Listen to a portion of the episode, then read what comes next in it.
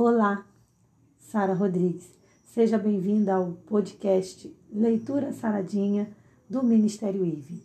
Hoje vamos fazer um resumo bem rapidinho de mais um dos pontos do livro Assobi Enquanto Trabalha, de Richard Leider e Shapiro.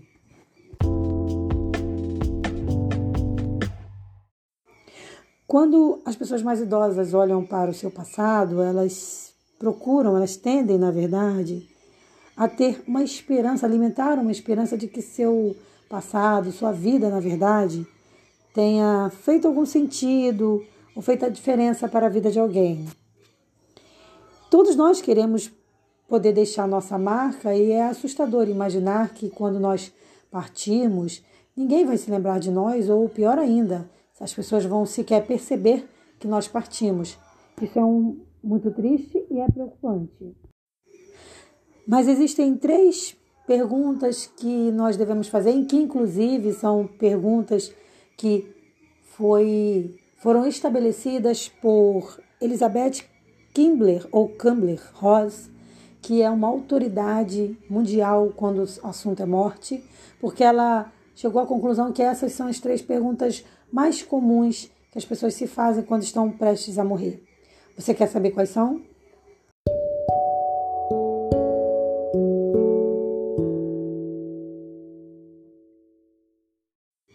As três perguntas são: Dei e recebi amor? Contribuí de alguma maneira para deixar o planeta um pouco melhor? Tornei-me tudo o que eu poderia realmente ter sido? Quantos de nós podemos re responder essa pergunta com um grande sim, com letras maiúsculas? A verdade é que quando a gente leva em consideração a vocação da nossa vida, isso não vai garantir que a gente possa responder sim para essas, três questões, mas é um bom começo. E o autor diz que quando nós vivemos a nossa vida de uma maneira a expressar a nossa vocação, ou seja, uma vida que expressa, na verdade, a nossa vocação, é, isso vai fazer com que a gente ame mais, com que a gente seja mais generoso, com que a gente se comprometa mais com as coisas, com as ações importantes para o planeta. Então, como uma flor, se a gente precisa e quer realmente florescer, a gente precisa descobrir qual é a nossa, qual é a nossa verdadeira vocação. Se a gente tiver uma vida artificial, uma vocação artificial, a gente não vai conseguir desenvolver tudo isso. Nós somos filhos de um Deus criador que, acima de tudo, é designer. Além de ser muito criativo, é muito amoroso, é muito generoso. E ele deve ser o nosso maior modelo. Então nós podemos aprender muitas coisas com Deus.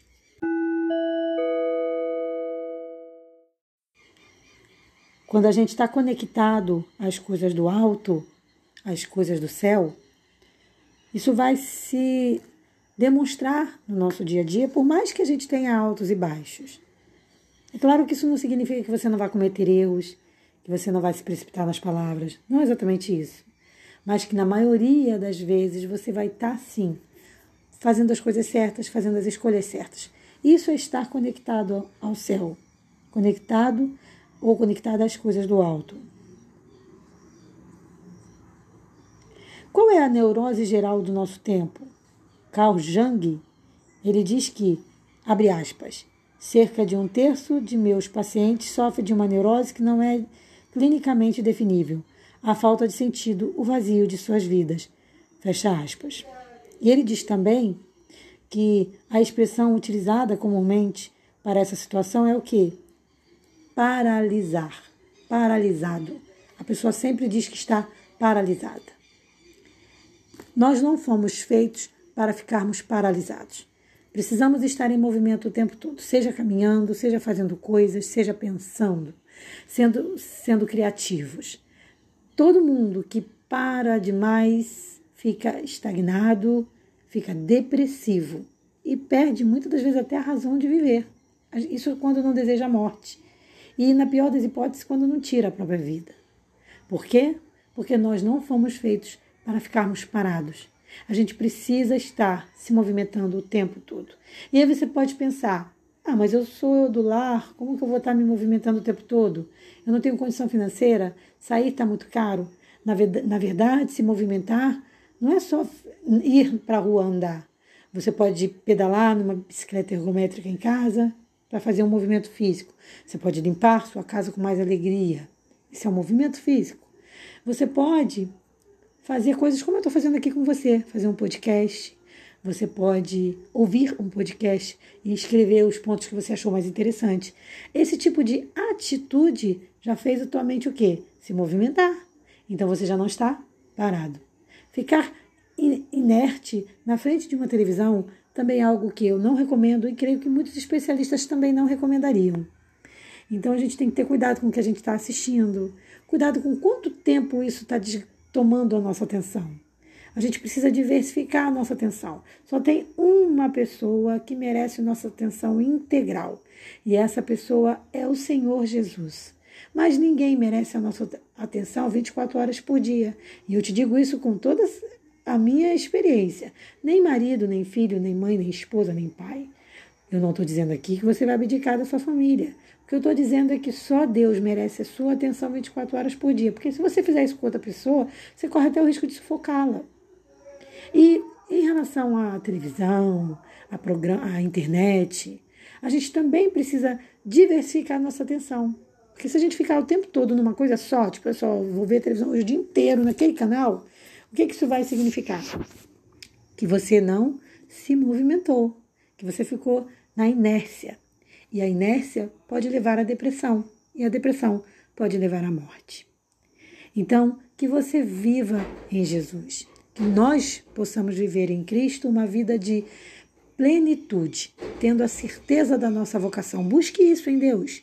Qual é a minha vocação? Eu busquei isso por muito tempo, hoje eu já descobri qual é.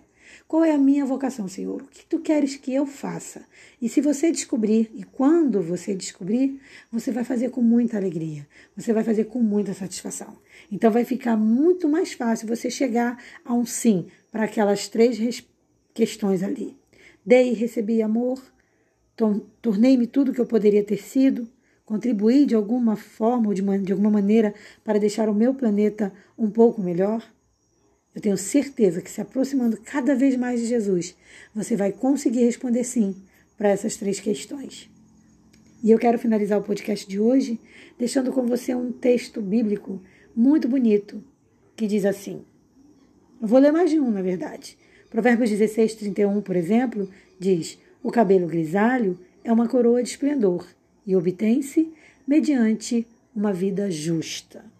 Salmos 37, 25 diz: Já fui jovem, agora sou velho, mas nunca vi o justo desamparado e nem seus filhos mendigando o pão.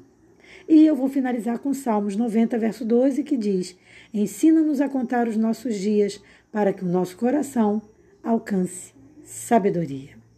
Que Deus te abençoe para que você tenha dias felizes, uma vida feliz e esplendorosa na presença do Senhor Jesus. Eu estou buscando isso diariamente, mas mesmo assim me pego falhando algumas vezes. Mas isso não deve ser motivo para a gente desistir. E você, se ainda não está buscando, deve buscar também. E se está buscando, permaneça nessa busca. Nunca cesse de viver intensamente o melhor de Deus para a sua vida. Viva o seu melhor hoje. Seja feliz hoje, é o que eu sempre digo. Um forte abraço e até o nosso próximo encontro no Leitura Saradinha. Se você puder e quiser se inscrever nos nossos canais do YouTube, a gente tem aí o canal do Ministério IVE, o canal da Sara Rodrigues Cantora, o canal da Turma da Druzila, que eu vou disponibilizar os links para vocês aí na descrição. Ou você pode também ir no meu Instagram, arroba Sara Rodrigues Cantora, Sara com H, que você vai ter acesso a todos os links que eu sempre estou compartilhando ali. Vai ficar fácil você descobrir todos os nossos canais ali do YouTube. E a gente vai ficar muito feliz de ter você conosco lá também. Um forte abraço mais uma vez. Paz.